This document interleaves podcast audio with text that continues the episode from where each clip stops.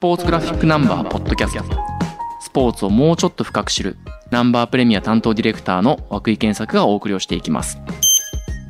ナンバー1080号ラグビーワールドカップ2023ジャパンの命題について担当デスクの西木さんとお話をしていきますよろしくお願いしますよろしくお願いします。えっと、今回はですね、日本代表が対戦をするイングランドとアルゼンチンについて、扱った記事について話をしていきたいと思います。この記事はですね、強豪国に資格あり、イングランドアルゼンチン攻略法というタイトルがついていて、慶応大のラグビー部でキャプテンを務め、日本代表でもキャップを持っている野沢武さんが、この2カ国について解説をしてくれている記事になります。この記事、非常に中身が濃くて充実をしていたんですけれども。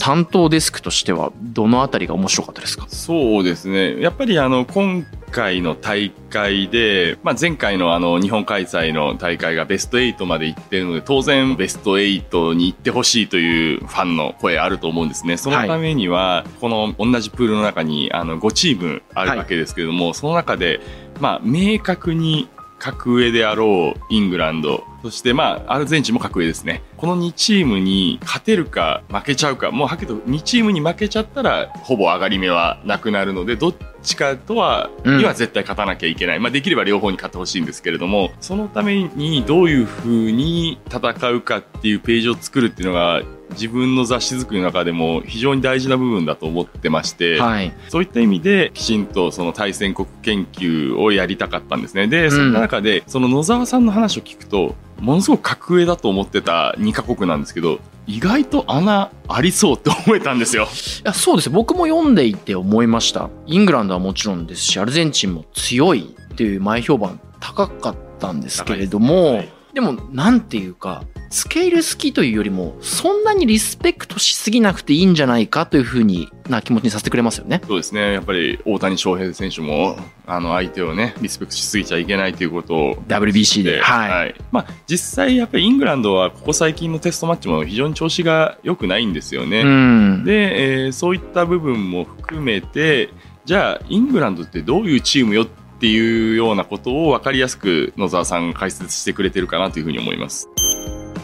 どういうチームなんですか？そのまま、あの、野沢さんの言葉を引用しますと、幹だけラグビー。要するに、あの、枝葉のない幹だけのラグビー。なるほど。まあ、その心は、要するに、スクラムであったりとか、タックルであるとか、要するにパワー勝負にうん。持ち込んできて、まあなんか華麗なものっていうよりは、割と重厚と言いますか、うん。武骨と言いますか、そういった国だなっていう風な印象ですよね。そうですよね。まあ、要するにフォワード陣を中心にスクラムとかラインアウトとかそういったところをきっちりやってきてきっちり力で押して勝っていくっていうのがミキのところのそういうラグビーってことですね。まあ逆に言うと、そこからそのなんて言うんでしょう、変幻自在のプレーをしてくるってことがあんまりないと。うん。だからそこに対して必要以上にケアする必要はないのかなという風なことがわかりますし、ただその幹だけといっても幹が強いのは強いですからね。うん、やっぱりあの前回の2019年大会でもベスト8で当たった南アフリカにやっぱりその幹の部分でジャパンが負けたなっていう印象は非常に強かったので、やっぱそこである程度戦えないと試合にならないんじゃないかなっていう。ね、あの野沢さんもおっしゃってるのがまず戦う前提、まあ、勝つための前提として特にやっぱりあの現代ラグビーにおいてはそのスクラムの重要性っていうのが非常に高いのでスクラムで、まあ、理想は五分五分だけど、まあ、悪くても6-4ここであの争えないと攻略法があってもそれを使えないと。なるほど。なので、6-4にはしたいわけですけれども、まあ、実はあの去年、イングランドとやってますねやって。ますね、その時は結構やられたんですよ、うん6-4と言っていいのかというと、でも逆に僕はそれはポジティブに捉えてまして、去年のそのテストマッチでのイングランドとの戦いによって、相手のスクラムがどうであるかであるとか、まあ、相手のプレッシャー、パワーっていうのがどういうものかっていうのを、ジャパンの選手の多くが知っていると。そうすると、やはり対応力っていうものはジャパンすごく高いので、なるほど。しかもあの今回ワールドカップ始まる前の合宿でも相当スクラムに関しては対策を講じてきたという風な話が聞こえてますのでなるほど。対イングランドに対してそんなにスクラムでボコボコにされるってことはないんじゃないかなという風に想像してます。もう一つの国、世界ランク6位のアルゼンチンなんですけれども、前回大会はプールステージで敗退ということになってしまって、やっぱそれもレッドカードが原因だったりして、ね、少しファールトラブルが多いなという印象なんですけど、やっぱこの4年間でだいぶチームが変わったみたいですね。そうですね。あの、もともとアルゼンチンもスクラムが強い、パワーも押しの強い国だったんですけれども、今、あの、チェイカヘッドコーチという方が監督として就任されてから、かなり流動的な、あの、フォワードで強く押すというよりは、どんどん何度も何度も立ち上がってハードワークしていくっていうスタイルに変わってまして、そういう意味で、昔はスクラムも強かったんですけど、現在は、そこの部分は若干弱まってるという。なるほど。見立てなんですね。ただ、あの、今、あの、涌井さんおっしゃったように、レッドカードとかそういうふうな、あの、反則をするっていうのは実はあんまり変わってないんですよ。なるほど。ヘッドコーチ変わっても。あ変わってないです。まあ、それもしかしたら、そういうふうな伝統的なものもあるのかもしれませんが、うん、そういった意味で、いかに自分たちはそういったイエロー、レッドもらわずに相手にもらってもらうか。これは多分粘り強さだったり、うん、そういった部分で向こうが焦るとやっぱりそういったラフなプレーが増えてくると思うんで、向こうをいかに焦らすかというのは重要なポイントの一つですね。なるほど。